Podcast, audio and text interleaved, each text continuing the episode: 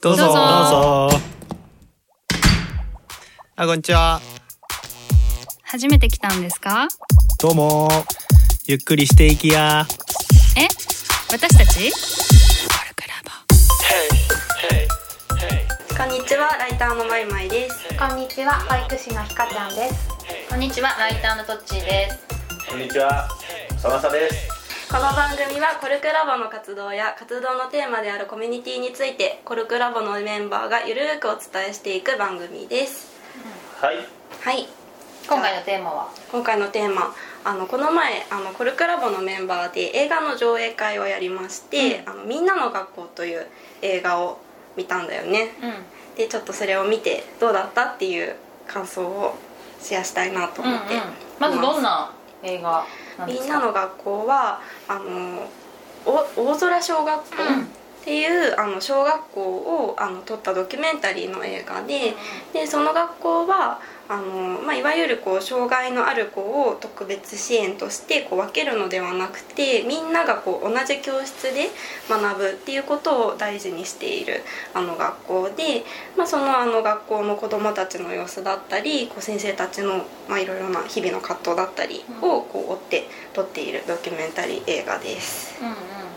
校長先生が結構有名なそう校長先生がそう木村太子や靖子先生、うんうん。そうっていうあの先生ですごく今いろいろなあの学校にこう講演しに行ったりとか、今度コルクラブにもねそう。来てもらう。うんすごい楽しみ。楽しみ。これ配信の時はも気終わってる。気終わってる。あそうだね。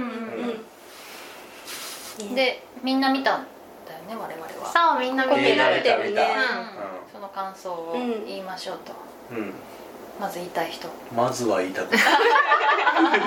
じゃあはいはいうん、いいいいね。えっ、とまあすごく印象的なシーンがいっぱいあったんだけど、うんやっぱり私あのずっと発達障害の子に教える仕事をしていたっていうのもあって、なんかこう学校でなかなかまあ馴染めないとか、まあ、先生やこう友達からちょっと仲間外れにされてしまうっていうような子たちをこう見ていたっていうのもあってこう大空小学校で本当にあのいろんな子たちが当たり前のようにこう同じ場所にいてでできないことはできる子が手伝ってあげてっていうので、こうお互いにこう助け合って学び合っている様子がなんかすごくね感動的で、ね、ちょっとまさまさの隣の席だったけど。ああ、もうずっとハンカチ持ってる。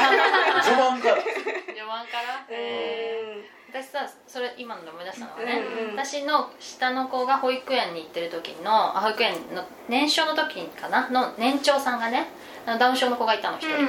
それで劇を自分たちでさあのやっぱりなんか構成とかも考えて、まあ、ちょっといろいろ自分たちでいろいろやったんですね、それでみんなでこう助け合ってこう横からこうやって、あの手をつないでいって行ったりとかしててそれですごいいいなと思ってだから同じことを感じたね、うん。それも全然知らない子ばっかりだったんだけど、うん。すっごい泣いたの、うん。うんその手助けしてるところ、うん。みんなが助け合って。で、うん、クオリティは高くないけどさ、うん。でもいいなって思ったね。なんかトッチの今のさ保育園の話も、うん。マイマイの今の感想もだけどそのなんだろうなそこに馴染めなかったりとか、うん。みんなと同じようにできないこう側を変えるんじゃなくって、うん周りの人たち側が変わるっていうのが、ぱりすごくだ大事でああったりとか、なんかそそうすることによってみんなでいられるっていう状況が作れるんだなっていうのはすごい感じた。うんうんうんうんすごい今の話で思ったのがなんかあの映画のエピソードの中で、こうすごく問題児とされていて、うん。すぐに脱走してしまう子供の話が出てくるんだよね。うんでその子がある日その自分を追いかけてきた先生が転んじゃったのをすごくこう優しく「うん。痛いね痛いね」って言ってあげたことその出来事をきっかけにその周りの子供たちとか先生がその子を見る目がすごく変わった。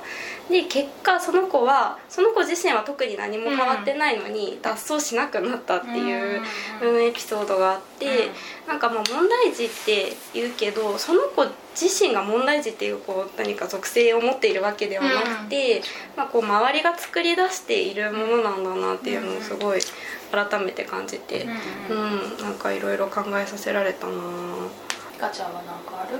私はあのき木村先生、うん。その校長先生がさ卒業式の日にさ一人ずつにさ、なんかえあの一言声をかけるっていう卒業証書の渡し方をするっていう場面があったじゃない、うんうんうんであの家庭環境がちょっとさ、うん。あんまり良くなくってあの遅刻よくしてきちゃったりとか、なかなかが学校にあのちゃんと来れなかった子がいたと思うんだけど一、人男の子が、うん。その子になんか自分のために頑張りやって声かけてたの、うん。それがすごい印象的うんでで彼はきっとさその私も全部さ彼の生活を見てるわけじゃないからさ想像でしかないけど多分お父さんとかお母さんのために我慢をしてたりとかさ、日々でもいろいろ思うことがあってその今の彼がいいるんだけどそうやって周りのためじゃなくてまずは自分のために生きていいよっていう、その一言をかけたところがもうすごく印象に残っていて、なんかこれから彼がそうやって中学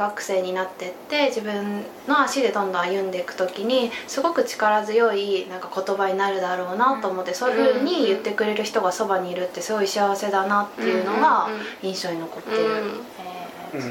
なんか学校って割と人のためにとかなんかこう誰かのためにっていうことはすごく教わるけど、うんなんか自分のことを大事にしなさいってうん。教えてもらうことそんなになかったなって、だね。うん、周りばっかりやっぱり大事にする方法を教わってきたなと思うから、うん。そうやって言える先生に出会えるっていうのはすごくなんていうか彼にとってね大きいことだったと思う。うん。うんまさまさはどうですか？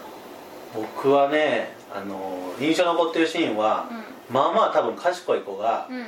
あの答えみたいなのをこうかけるじゃん賢い子は。うんで転校してきて、まあ、小学1年生とか2年生とか学校行けてなくて、で大空小学校に3年生くらいから転校してきて、まあ来れるんだけど、まあ、やっと来れてるみたいな状態のとこにがその子が「分からない」って書いてたのをその分かってる子は「分からないなんて書いたらダメじゃないか」回答のところにね、うん。うん。っていうことを言った時に先生はその分かっていることが偉いで分からないことが偉くないっていう物差しだけじゃないっていうことを説明してて小学校とかってテスト点数良かったらすごいとか体育が結構早かったらすごいみたいな物差しが結構分かりやすいのがあると。うん。けどなんかそうじゃない。だからその分からないっていうふうなことを書いてる人は誠実じゃあ本当に分からないから分からないっていうことを書いているっていうことを否定するのはあなたがおかしいんじゃないかって言って分かってる子が怒られてるっていうか注意されてるシーンがあってそれを小学校の時にしてほしかったなって思ったね。うん。勉強もできてスポーツもままできたからなんか天下統一した気分になってたよね。なるほどね、うん。そうじゃないっていう、うん、うん。その結局自分にされて嫌なことはしない、うん。言わないっていうなんか約束みお大きいたいなね。約束の中で、じゃああなたはどう考えて行動するのみたいなのがあのいつも問われてる感じがしてうんですごい考え、うん、28歳にしてむっちゃ考えると思ってうん見てた、でもあの子さ怒られてたじゃん注意じゃなくて、まあ怒られてたね。うん。あれはちょっとどうかなと思ったんだよね、うん。同じく、うん。ね、あの子もそあその子のために分からないって書いちゃうと、まちあの罰になっちゃうって意味で言ったかもしれないじゃん、うん。うん。書いたらあかんねんでみたいなこと言ってたけど、うん。それをさバシッと怒られたそうだね。あなたは間違ってるっていう言い方をしてたからあーそうそう私もそこはねちょっと引っかかった、そうだよね、ん。だから本当は両方に寄り添ってほしいよね。注意した子もうん。多分それ傷ついちゃうし、うんうん。そういうのはちょっと思ったかな。それはね聞いてみたいの。その言い方。うんうんうんは、あの他の先生がフォローしてくれると思ってああいう言い方を例えばしして逃げ場所を作ってんのか、うんなんかその辺は、うん。ちょっとその校長っていううん。例えばポジションだからああいう言い方をしないといけないと思ってるのかうんみたいなところはうん。ちょっと今度直接聞いてみたいなって思ってる、うん。そこまでわかんない。うん。ところではある。うんうんうん。うんうちは私はさ、うんうん。なんだっけあのーすぐ暴力を振るっちゃう子がいて。いてあのシーン泣いたわ僕同じシーンか分かんないけど。泣いたしわかるよ、暴力を振るっちゃう子がいてなんか暴力を振るったんだけどそうするとやり直しっていうのを校長してくるんだよね、うんうん来ることになんかみんななっていると、うんでだけど週末に彼は校長先生のところに来なかった、うん。っていうのを、まあ、みんなの前で言ったっていうのがあったよね。でそれなんでそういうことをしたかっていうのはその何々君は校長先生だけは俺のことを分かってくれるっていうふうに思ってるはずなんだけどそれをあえてちょっと突き放しましたっていう言い方をしててで私はその校長先生だけは俺のことを分かっているっていうのがすごい響いたの。うん。つまり私の子はさ今学校に行けてないんだけど、学校で自分のことを分かってくれてると思う人がいないんだと思ってそれでだからそういう人がそういう人が一人でもいれば、多分彼は学校に行けるんだけど、そういう なんかそういう先生が何人もいたらめちゃくちゃ幸せだろうなと思って、泣いたシーンが全然違うとこやったわ。違うと思った。違うと思った。そう。だから沢さん泣いたのあれでしょ？自分2分の1成人式で発表してるとこそうろでしょ？そうそうそうそう、あの2分の1成人式？うん10歳の時にうあの将来の夢は何々ですとか僕はこんなこと頑張りたいですっていうシーンがあって、んあああったあったあった。あったでその手を出しちゃう子は、あの手出してやり直しを先生のとこに結局行った後、謝りに行ったのよね。その手出してしまってごめんなさいと。でその謝りに行ったらお返しでむっちゃ殴られてけど我慢してあの手出さずに無防備で殴られるみたいな状態があって、でその後のシーンであの今僕は人にすぐ手を出してしまってカットしちゃうそのそういう自分がを変えたいと思ってますっていうのをなんか涙流しながら言ってたの。うんうん。で他の子はねなんか将来の夢はパン屋さんになりたいですみたいななんていうかな比較してっていうことかもしれないけどそのい今すぐ自分が変われそうなことに目を向けてそれに対してあの努力しますっていうふうに宣言してるっていうシーンがかっこよくてね。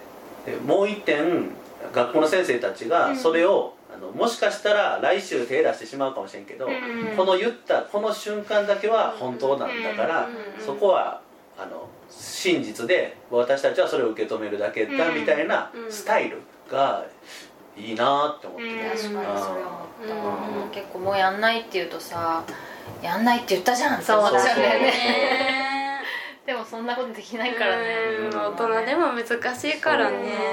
そうそうだけどそのそう決めたことを評価するっていうかね、うん。その瞬間その子がそれを決意したことっていうのはね、ん。嘘がないことだからね。すごいそれはなんか本当経験者しか言えない言葉だよね。そうだね。うん受け入れるとかさ許容するっていうなんか雰囲気っていうかそのスタイルが、あの人の学びとかうん。変化うん。に紐づくっていうかその許容とか受け入れるっていうのがなかったらあのそこにそもそも会う人しかうん。入れない排他的なものになるんだろうなっていうのを映画見てもそうだしそのコルクラボの安全安心みたいな話も、あ結構似てるんじゃね？とかって思って、うんうん。そうまずは受け止めてみようっていうところからスタートするっていうのがうん。結構キーなんじゃないかと、うんだよねううちの子供も一緒に連れてってさ、うんまあ途中からワイワイ子供同士で遊んじゃったけど 途中まで面白い面白いって見てて、うん感想はうん先生が怖いだと。ああれはへえどの？多分校長先生。校長先生がビシッと言うシーンとかがやっぱさどうしてもさうん。出てくるからそのあんなに怒る先生やとか。俺は無理とかナイーブ校長先生があの言い方をできるのは多分土台に関係性がしっかりあるからだよね。あと公平だからだと思う。うんうん。うん誰に対しても。なるほどな。うん。だから確かにあれだけ切り取ってみると子供からしたらちょっと怖いのかもしれないねねそういうシーンばっかりだからねうん。結構割とね。うん。大事なシーンでもあるからね。うんうんあとはその子供のことじゃないけど先生側がうん。あのあなんていうのかな。私は3年3組の担当だから3年3組は私が見ますみたいになって、なんか全員であの全部の生徒を見ようみたいなうんことをしてる学校やって、うん。でそれが、えっと、みんなで見るってことは決してなんか一人一人の教師の責任を薄めるわけではないんだみたいな話をしてたのね、でまあ近しい過去の僕はなんか僕の役割を奪わないでくれみたいな感じだったわけ、うん。その3組は僕の学校なんだ学級なんだからみたいな感じがあってその責任感も薄れるし役割喪失になるみたいな感覚があったんだけどなんかみんなで見てるからあのみんそのみんなの目で目で気づけるところもあるしああの誰かが気づいたところをみんなで褒めてやれることもできるから、うん。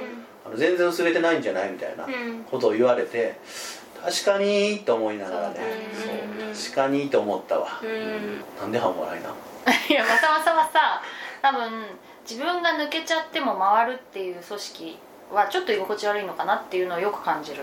ああそれはあるというかね、うん。なんかそんなもんって思いながらも、うん分かる分かる。そんなもんはまあ嫌だな分かる分かる。面白くないなっていう気持ちはねやっぱどうしても起こるよねでもさ大空小学校でもさなんかやっぱりあそこがみんなの居場所になってるのって、それぞれにこう役割がちゃんと与えられてるからだなっていうことは思って、うん。先生そうってこと？あ先生も子供たちも、うんうん。なんか映画の感想でさあのそのいわゆるあの定型の子？その健常のあの子供たちはすごく我慢させられてるんじゃないか、どうなのかっていうような感想もあったりしたけど、うんまあ、もちろんなんか物理的にかけてもらえる時間はさ、うん。あの支援が必要な子よりは少なくなってしまうとは思うんだけどでもなんか逆にこう自分でも人の役に立てるっていう役割があるっていうことで満たさ満たされてる部分もあるんじゃないかなと思ったのね。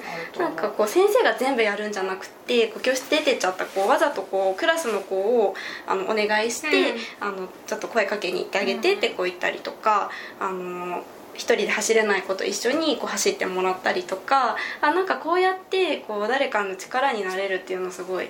ね、役割があるっていうことは居場所になるよなっていうのを見てて思ったんだよね。うんまさまさのなんか今の話を聞いて、うん、なんかその抜けても大丈夫だけど役割がないっていうのとまたちょっと違うじゃん、うん。だからなんか役割がちゃんとあって必要とされてるっていうのはすごいコミュニティにおいて大事なんだろうなっていうふうに思った、まあ僕の話するとそれを示してくれへんとすぐひねくれるから面倒くさいっていうだけだと思うね。そあなたを必要としてるよっていううそうそそうことをすぐ需要が変わるからさうん。言ってよっていうところが面倒いっていう。キャラなんだと思うけど寂しがり屋なんだ。そうそうそう。そういうことそういうこと。何の話になったの？まさんの話そうそうかな。だから大人の方が、まあ、やっぱりこ、まあ、高次元というかさ、うん。あの手出さないことも役割というかさここで私がやらないっていうことが子供たちのためでもあり自分のためでもあるみたいな感じだから大人の方がちょっとこうやっぱりこう高次元って言ったら分かんないけどできるかなとかって思って見てたな、うん。うん。なんかあのさななんかの専門家みたいな人がさ教育の専門家みたいな人が言ってたけどさ、うん学校であのその学校の人じゃない人がね、うん。外部の人が来てミーティングみたいなやった時に、うんうんまあ、学校でこうやってあの障害のある子もない子も一緒にやって助け合うようなあの育て方をしているとそれが何十年か経った時にうん。地域全体に広がるって言ってたじゃん、でその地域全体に助け合いのなんか助け合いってことを使ってたか分かんないけど、うんうんそういうなあの雰囲気が醸成されるみたいな。文化みたいな。文化みたいな。のが、だからそんな時間かかるんだっていうのと、あとはやっぱり子供だからその大人になるともう価値観変わんないから、うん。だから子供からそういう価値観をこうやって育ててあげないと、うん。なかなか難しいんだなって思って、うん。まあそうすればできるっていう可能性と、うん。やっぱ難しいんだなっていう両方をね、うん。なんか感じたねあれはね、うん。うん。30年って言ってたね。30年何十年っつったっけ？でも希望があるよね。そういうふうに子供を育てれば、うん。地域全体でそうなっていくっていうそういう人たちが大人になった時にそれが当たり前になるからね、うん。あの先生それを見たんかな？そういうとこあるんだろうねそういう地域がねうん。きっと。うんすげえよな。うん、日本じゃないかもしれないけどね、うん。そうだね、この前私インクルーシブ学童っていうところの取材に行ったんだけど、うんライターの仕事で。えっと栗浜横須賀市の栗浜っていうところにあって、うんでそこであの学童を主催してるお母さんが、うん。あの障害のあるお子さんを持っていてで4人兄弟なんだよね、うん。そこが。でやっぱりその上2人はその障害のある子と年が離れていてでその一番年の近いお兄ちゃんとその子の関係が全然上2人と違うらしくってへ、うん、やっぱりこう一緒に小さい頃から育ってるからより当たり前になるし、うん。よりこう自然と助けるようになる、うん。だからやっぱ小さいうちから一緒にこう過ごすっていうのはとても大事だっていう話をしていて、うん。なるほどなーって思った。うん。学びが深いけど、うん。そうまだまだ喋れる。そうだね。お時間なのでこの辺で終わりにしましょうか。はい。じゃあせーのコルクラボの温度でした。コルクラボの温度はツイッターもやっています。コルクラボの温度で検索してフォローしたりご意見ご感想いただけると嬉しいです。また「ハッシュタグコルクラボの温度」でツイートしてもらえれば探しに行きます。よろしくお願いします。